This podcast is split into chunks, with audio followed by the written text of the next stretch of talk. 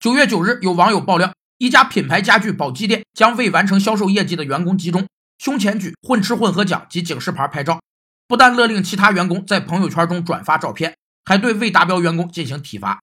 此举立即引发众多网友的声讨，要求该公司向员工们道歉。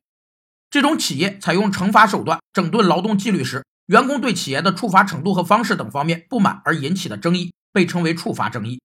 有四类处罚争议：一是处罚过重争议，指员工认为所受处罚过重，要求减轻；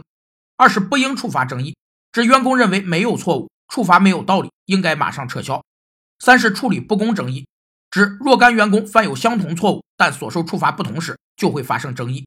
四是打击报复争议。指员工认为处罚是某些管理者的打击报复，要求撤销处罚，恢复名誉。事后，该公司总经理已向全体员工进行了两次正面道歉，并承诺今后绝不使用类似过激管理方式。